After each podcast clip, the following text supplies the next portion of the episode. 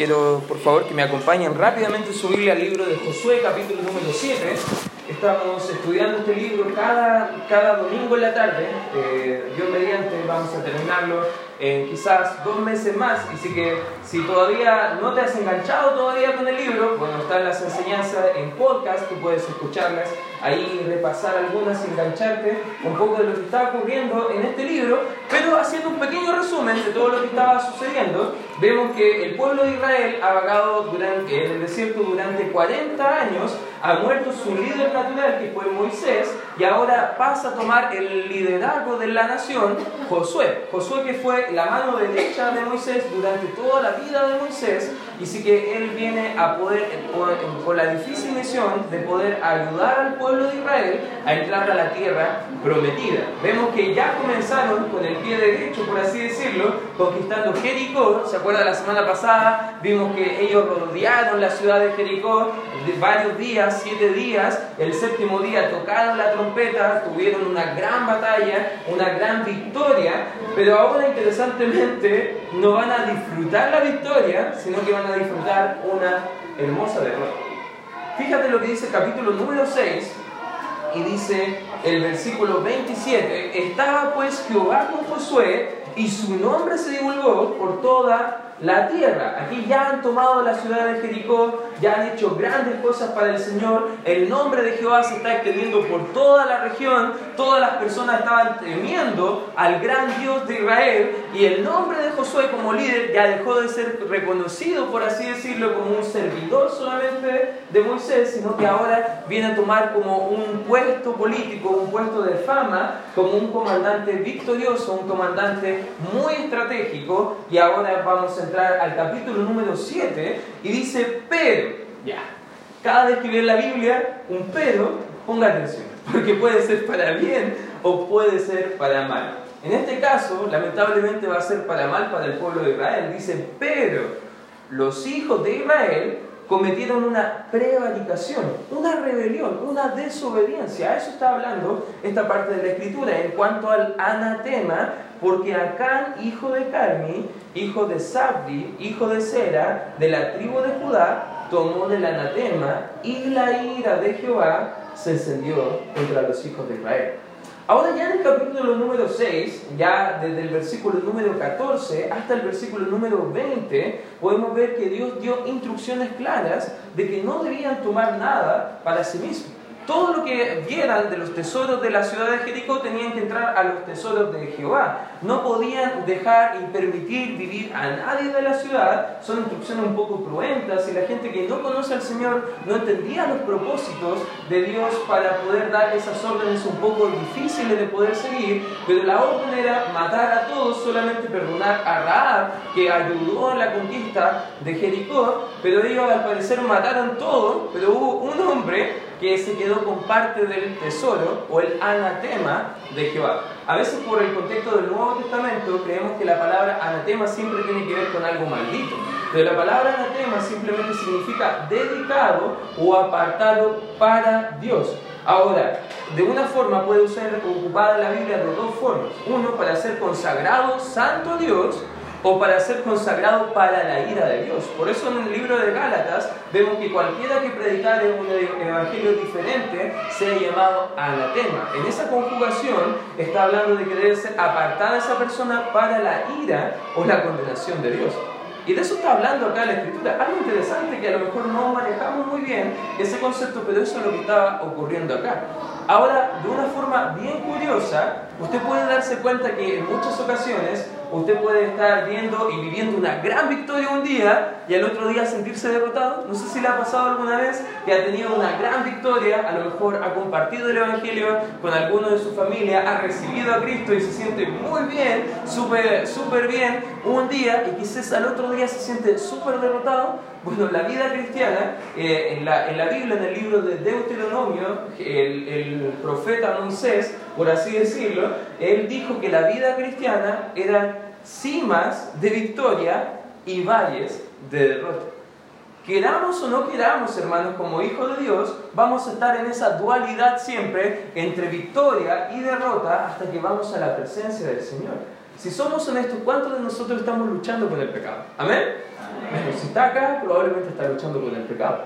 Y si no reconoce eso, bueno, está luchando con el pecado de la mentira, hermano. Ya eso es quizás parte de su pecado y su lucha. Pero todos nosotros estamos en esta dualidad de la cima de la victoria, quizás al valle de la derrota. Y eso es lo que está viviendo el pueblo de Israel en este tramo de la escritura. Pasó de tener una gran victoria donde el comandante fue profundamente engrandecido, victorioso. Dios se llevó toda la gloria. El pueblo estaba disfrutando de una nueva ciudad. Y ahora vamos a estar quizás gritando un poco más para ganarle a los niños. Ya cuando yo le diga amén, ustedes gritan amén fuerte. A ver, para que los niños puedan estar ahí. Quizás Mirko me pueda ayudar avisando. ahí vamos trabajamos en equipo, agradecemos a Dios por los niños también, sin duda, ahí están, ¿escuchan?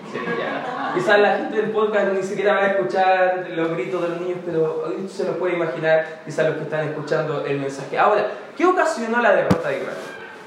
¿Qué fue lo que, como un día en realidad, creyentes como tú y como yo, podemos pasar de días victoriosos a días completamente derrotados. Un escritor dijo que en la vida cristiana el desánimo es algo inevitable. Y aunque usted quiera evitar, aunque usted quiera hacer todo lo que esté en sus manos para derribar el desánimo en su vida, debe entender que la, debemos recordar que podemos tener montañas, que no podemos tener montañas, perdón, o cimas de victorias sin valles de la derrota. Incluso el mismo escritor seguía explicando que para Dios es más importante que darnos la victoria que nosotros seamos enfrentados al valle de la derrota. Porque es ahí donde realmente se prueba nuestra fe. Es ahí realmente donde estamos generando el carácter de obedecer a Dios. Es ahí donde estamos examinando realmente nuestra vida si hay algo incorrecto que debemos sacar o algo que podemos seguir y aprender lecciones victoriosas para poder buscar la voluntad de Dios. Josué está a punto de descender de la victoria de Jericó, de la cima a la derrota del valle de Jai. Hay o hay, no sé cómo se pronuncia eso, vamos a investigar un día, pero es lo que estaba pasando. En primer lugar, hermanos, si queremos estudiar qué ocasionó la derrota del pueblo, del pueblo de Israel, podemos ver en primer lugar, en primer principio, caemos, o ellos también cayeron, por la desobediencia. El versículo número uno, vemos que hay un hombre que desobedeció, pero vemos que ese hombre fue clave en la desobediencia y en la derrota grupal del cuerpo que era la nación de Israel. Debemos entender que como iglesia, Dios no mira de la iglesia de forma grupal únicamente, sino que también Dios está interesado personalmente en cada uno de los individuos. Amén. Si somos honestos, hermanos, ¿alguien se ha enfermado ahora en vacaciones? Es fome estar enfermado en vacaciones, ¿cierto? No sé si usted ha pasado fiebre, en vacaciones de, de, verano y ahí con toda la fiebre y el calor, y usted puede estar ahí como muy, muy agotado, pero si somos honestos, si algo se enferma, por ejemplo la guatita, si nos enfermamos del estómago, hay un órgano que está afectando, pero si somos honestos, afecta todo el cuerpo. ¿Amén? Es lo mismo con el cuerpo de Cristo, es lo mismo con el pueblo de Dios. Si algo está afectado, enseña el libro de Primera de Corintios, capítulo 12, todo el cuerpo se duele, todo el cuerpo se afecta, todo el cuerpo se afiebra. No estamos andando en armonía. Ahora el pecador, llamado acá en el versículo número 1, su nombre es bien interesante porque su nombre significa problema. No sé si a alguien le gustaría ponerle a su hijo problema. No sé si a alguien que vaya a tener hijos más adelante, quizás Cristóbal y Evelyn podrán considerar si su hijo es varón, ponerle problema. No, no sé si sería un gran problema o un bonito problema, pero ahí podría ellos considerar un nombre. Bueno, aquí hay un nombre bíblico para que lo puedan considerar. Si no, creo que no, no le pondría eso a mi hijo, ya por lo menos. Porque problema, imagínate. Imagínate un nombre que te identifique por toda la vida. Un nombre que identifique tu carácter. Y Acán era identificado por ser el problemático de esta tribu llamada de Judá. Una tribu que donde iban a salir todos los reyes de Israel, donde iba a venir la descendencia del Mesías príncipe que iba a ser Jesucristo. De ahí venía esa tribu bien interesante de Israel. Debido a la desobediencia de Acán, eh, Acán, perdón, Israel fue derrotado en este lugar y el enemigo, fíjate lo que sigue diciendo la escritura, más adelante va a matar a 36 soldados judíos. Fíjate lo que dice el versículo número 2 de la Escritura. Si lo tienen, me puede dar un fuerte amén. Josué 7.2 dice, después Josué envió hombres desde Jericó a Ai, que estaba junto a Belabén, hacia el oriente de Betel, y les habló diciendo, subid y reconocer la tierra, y ellos subieron y reconocieron Jai. Y volvieron a Josué y le dijeron, no suba todo el pueblo, sino suban como dos mil o tres mil hombres y tomarán Jai. No fatigues a todo el pueblo yendo allí, porque son pocos. Acá vemos que eh, Josué perdón, está buscando consejo y no es un mal consejo lo que están dando. Ahora, la ejecución de ese consejo podríamos ver que podía ser un poco dudoso y podemos echar la culpa al consejo que le dieron, pero en realidad más adelante en el capítulo vamos a ver que no tiene nada que ver el consejo, no tiene nada que ver Josué, no tiene nada que ver con la estrategia de guerra que estaban planteando, sino que el problema real era el pecador acá. Vemos en el 4, dice, y subieron allá el, del pueblo como tres mil hombres, los cuales huyeron delante de los de Ai, y los de Ai mataron de ellos a unos 36 hombres y los siguieron desde la puerta hasta Sebarim y los derrotaron en, la bajada, por lo cual el corazón del pueblo desfalleció y vino a ser como agua. Imagínate, un día en victoria, súper alegres por lo que Dios estaba haciendo, por fin era un paso más para poder poseer toda la tierra de Canaán, la tierra que prometió Dios, y ahora dan un paso para atrás en derrota. Y ahora no se sienten tan victoriosos, ahora se sienten eh, de cierta forma desanimados, agotados, desfallecidos en la palabra que ocupa Dios acá en este tramo de la Escritura. Ahora, si somos honestos, hermanos, la desobediencia de uno puede quizás afectar todo el pueblo. O como dice el dicho antiguo, una manzana puede contaminar al resto del cajón. Es lo mismo la iglesia, hermano.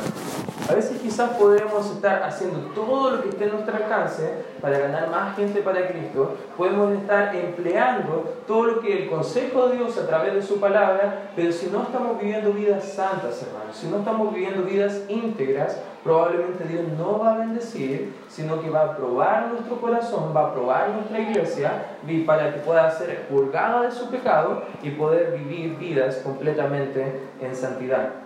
Nunca debemos subestimar, hermanos, cuánto es el alcance de una desobediencia al Señor. Nunca subestimemos cuánto daño una persona puede hacer cuando está fuera de la voluntad del Señor. ¿Entiendes esa verdad, hermanos? La verdad es que todos nosotros podemos evidenciar, quizás en nuestras propias vidas, cómo vivíamos cuando estábamos lejos de los caminos del Señor. Si le tocó esa experiencia bien triste, porque en realidad el pecador perdido, alejado de los caminos del Señor, que ya conoce a Dios, pero ha decidido irse lejos de la voluntad de Dios, es la persona más triste del mundo. Ni siquiera el pecador que no conoce a Dios. El pecador que no conoce a Dios, él sigue disfrutando de su pecado, pero el pecador que ya conoce a Dios, pero está alejado, él entiende que no es la vida que Dios quiere para su vida. Si usted le ha tocado vivir eso, vivir en desobediencia, usted puede entender quizás los daños que causa la desobediencia. Por ejemplo, la desobediencia de Abraham en Egipto casi le costó la vida a su esposa. La desobediencia de David al realizar un censo no autorizado por Dios condujo a la muerte de 70.000 personas en segunda de Samuel. La negativa de Jonás de obedecer a ir a predicar a Nínive cuando se fue a Tarsis le costó casi un barco y la vida de todas las personas que navegaban y casi naufragaron.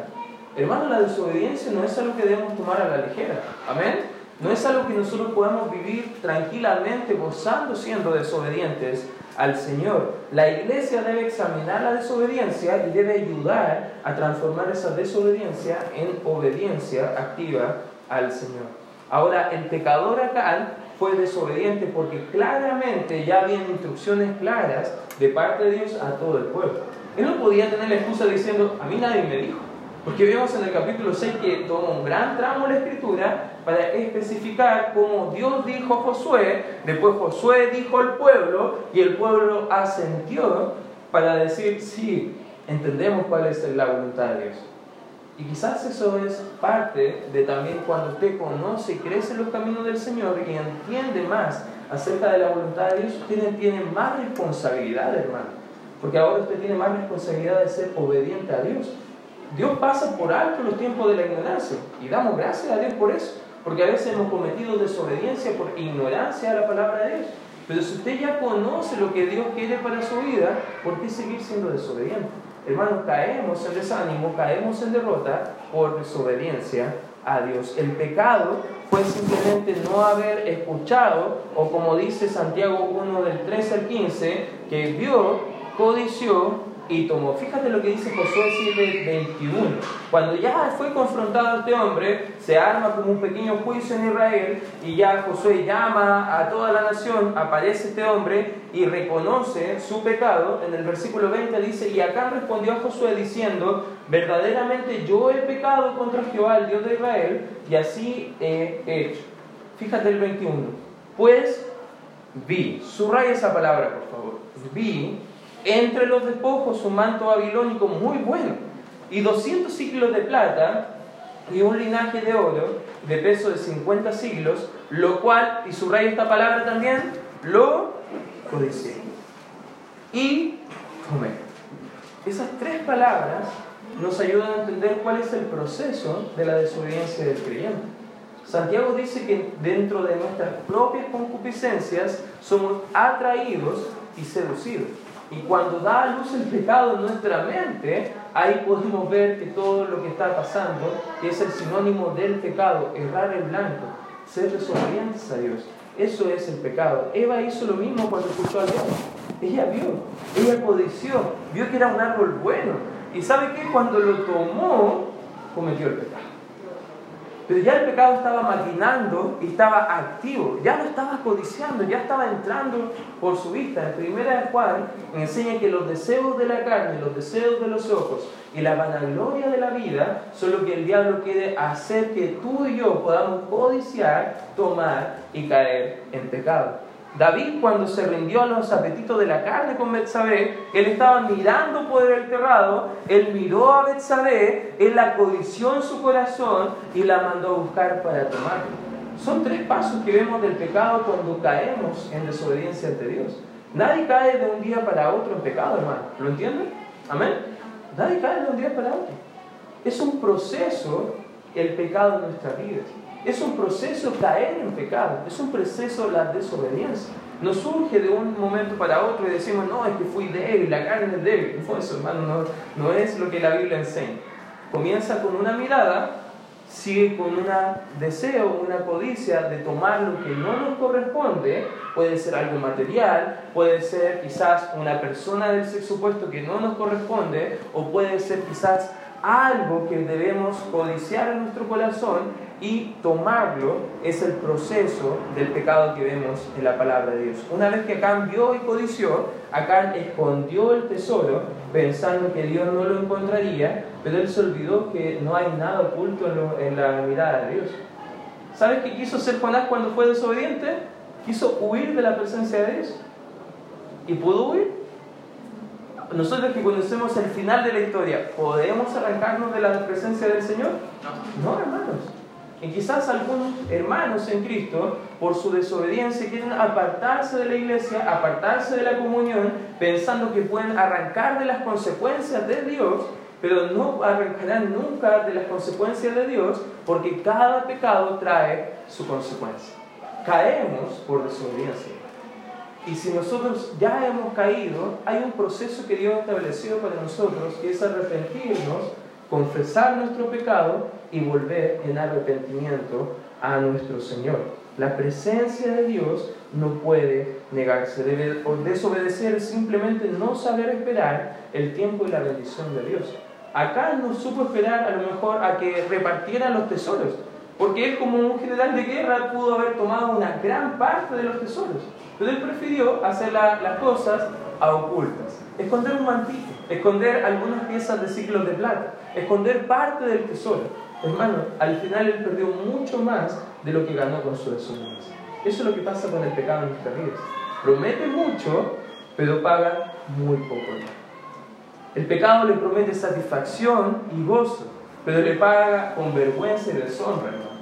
Y eso es lo que tomamos cuando desobedecemos al Señor. Caemos por desobediencia. En segundo lugar, hermano, también el pueblo de Israel cayó por autoconfianza Si volvemos al capítulo número 7, al versículo número 3, después de haber escuchado el consejo de estas personas, dice, volviendo a Josué, le dijeron, no suba todo el pueblo, sino suban como dos mil o tres mil hombres y tomarán Ai, no fatigues a todo el pueblo yendo allí, porque son pocos.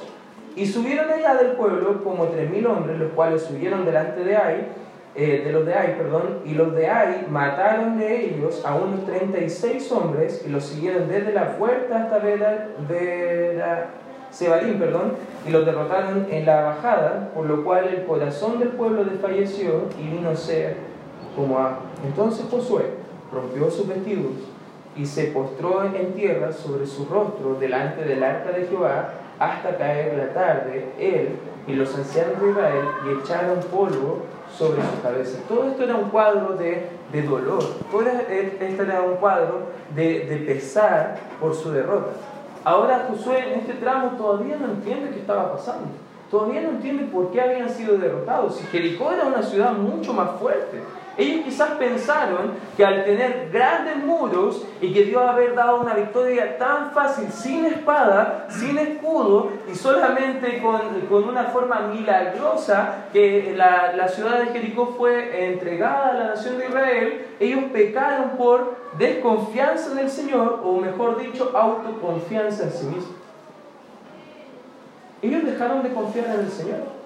Porque ¿te acuerdas la victoria en Jericó? ¿Tenía que ver con el número de, de, soldados? No tenía que ver con eso. No tenía que ver tampoco con las estrategias de Josué como estratega. No tenía nada que ver con la confianza de ellos como guerreros, sino que tenía todo que ver con el Dios que le dio la victoria, hermano.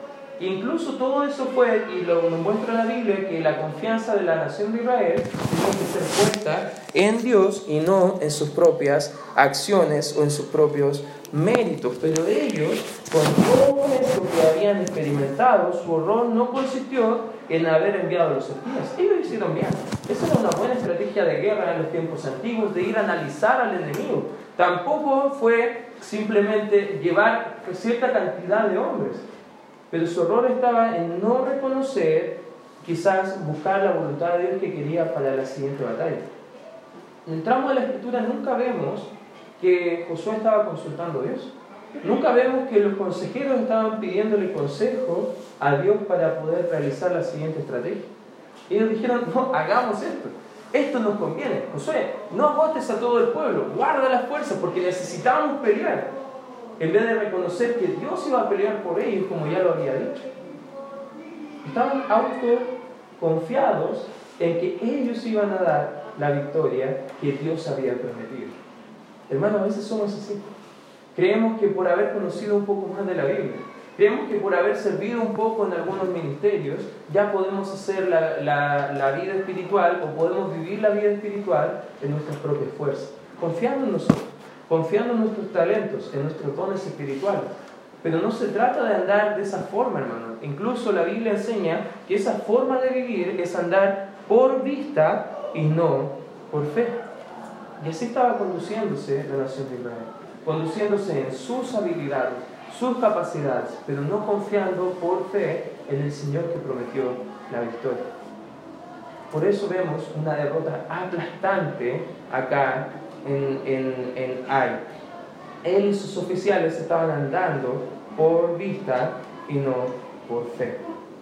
Lo que Israel necesitaba en ese momento simplemente era seguir confiando en el Señor y seguir buscando el consejo de Dios en cada, en cada batalla que ellos peleaban. Hermano, no se confíe en cada batalla que pelee, busque el consejo de Dios independiente del tamaño de la batalla. Jericó era una gran ciudad, Ahí sí que buscar consejo, dicen algunos. Pero en las cosas pequeñas es donde a lo mejor tenemos mayores derrotas incluso. Por ende, hermano, busque el consejo vivo. Busque el consejo de la Escritura. Busque agradar a Dios. Busque la consideración del Señor en cada área de su vida. Busque poner a Dios primero en cada aspecto de su familia, de su matrimonio, de su crianza de los hijos, de todo lo que usted pueda hacer para glorificar al Señor. Si confiamos en nosotros, estamos perdidos. Vamos a desanimarnos, hermano. Porque se va a dar cuenta que nos creemos más de lo que somos, o a veces nos creemos menos de lo que somos. Por ende va a entrar tarde o temprano la desconfianza y el desánimo. Pero si confiamos en el Señor, hermanos, no seremos avergonzados. Amén. Eso es algo que podemos aprender como lección de esta caída de Israel. Pero también en tercer lugar, hermanos, ya vimos cómo cayó. Cayeron por desobediencia, cayeron por autoconfianza. Pero ¿qué pasa si caemos? Después de la caída debemos buscar la santidad, hermanos. No debemos quedarnos derrotados ahí en el piso, sino que debemos buscar levantarnos para poder seguir viviendo vidas santas ante Dios. Fíjate lo que sigue diciendo la Escritura. Estaba Josué eh, echado en el polvo sobre sus cabezas, estaba derrotado con una, una intención de poder demostrar la tristeza que él sentía de todo lo que estaba pasando. El versículo 7 dice, Josué dijo, ah Señor Jehová, ¿por qué hiciste pasar a este pueblo del Jordán para entregarnos en las manos de los amorreos para que nos destruyan? ¿Sabes lo que está haciendo eh, Josué acá? Está echando la culpa a Dios. Está entregando toda la responsabilidad al Señor. Debemos entender algo, hermano. Dios es responsable, Dios es soberano. Amén. Pero también el hombre tiene responsabilidad. Si Dios demanda obediencia, no podemos echar la culpa de nuestra desobediencia al Señor. Y aquí eso es lo que estaba haciendo Josué. Josué estaba echando la culpa al Señor, la culpa de la desobediencia y la caída acá de toda la nación. Ojalá nos hubiésemos quedado al otro, al otro lado del Jordán, dice Josué. Ay Señor, ¿qué diré ya que Israel ha vuelto la espada delante de sus enemigos por los cananeos y todos los moradores de la tierra oirán y nos rodearán y borrarán nuestro nombre sobre la tierra. Y entonces, ¿qué harás tú a tu grande nombre? Y Jehová dijo a Josué, mira interesante lo que responde Dios. A veces creemos que cuando echamos la culpa a Dios, Dios no responde. Dios se va a responder, hermano. Y fíjate la respuesta del Señor, dice, levántate, ¿por qué te postras así sobre tu rostro? ¿Por qué estás derrotado? ¿Por qué estás todavía en el piso angustiándote por una pequeña derrota? ¿Por qué estás así lamentándote? Es lo que está diciendo Jehová a Josué. Y dice, Israel ha pecado. No dice que acá ha pecado. Aquí Dios dice que Israel toda ha pecado. dice, y aún han quebrantado mi pacto que yo les mandé y también han tomado del anatema y hasta han hurtado, han mentido y aún lo han guardado entre sus enseres. Dios prometió que iba a estar con la nación de Israel mientras ellos fueran obedientes a todo lo que Él mandó. Y aquí ellos habían quebrantado el pacto de Dios. Pero podríamos echar la culpa toda a Acán. No, es culpa toda de Acán. No, Acá se Dios responsable a todo el pueblo. Porque la verdad, la, santidad de la iglesia, la santidad del cuerpo de Cristo, la santidad del pueblo de Dios, no depende de una persona, depende de todo el cuerpo. Por ende debemos estimularnos al amor y las buenas obras. Por ende debemos animarnos si vemos que algún hermano anda en pecado abierto ante Dios. Porque no solamente debemos ver nuestras propias vidas, sino que estamos en la iglesia para también velar por la vida de otros hermanos.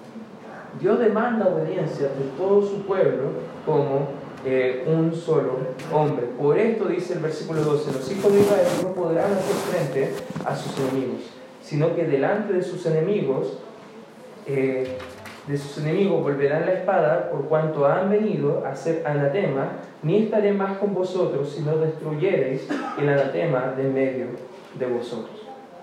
¿Sabes que la nación no podría tener más victoria hasta que fuera santificada? Ellos se santificaron antes de pasar el Jordán. Ellos se santificaron antes de entrar a la tierra prometida. Dios demanda santidad antes de cada acción de servicio a Él. Incluso en el Nuevo Testamento dice la Escritura que si tú te acuerdas que tu hermano tiene algo contra ti, antes de presentar la ofrenda, antes soluciona lo que tienes con tu hermano y después presenta tu ofrenda, después sirve a Dios. Hermanos, no podemos estar sirviendo al Señor si estamos viviendo en algún pecado activamente en nuestra vida. Amén. Es necesaria la santidad para ver la gloria del Señor dentro de su iglesia. La nación toda había pecado contra Dios. Más adelante dice el versículo 13, levántate, santifica al pueblo y di, santificados para mañana, porque Jehová el Dios de Israel dice así, anatema hay en medio de ti Israel. No podrás hacer frente a tus enemigos hasta que hayáis quitado el anatema de en medio de vosotros. Y ahí sigue dando instrucciones de cómo deberían hacer el juicio, de cómo iban a identificar este anatema. Y al final en el versículo número 20 y 21 vemos que ya en cierta forma acá reconoce su pecado, reconoce el por qué ha pecado, porque miró, porque codició y porque tomó lo que no le correspondía. Y ahí podemos ver cómo Dios juzgó a ese hombre. Pero la lección principal de todo este tramo de la escritura es que para cada derrota, hermano, debemos examinarnos y ver si hay algún pecado porque caímos en esa derrota. No echamos la culpa a Dios solamente. Algunos que son más espirituales dicen, no, yo no podría nunca echar la culpa a Dios porque Dios no tienta, ni me hace pecar, ni, ni Dios puede ponerme algo malo en mí. Perfecto, lo dice Santiago. Pero le andan echando la culpa al enemigo y hace el diablo. Y a veces no es culpa del enemigo, hermano. No es culpa de Dios sino que es culpa de nosotros mismos a veces caer en algún pecado.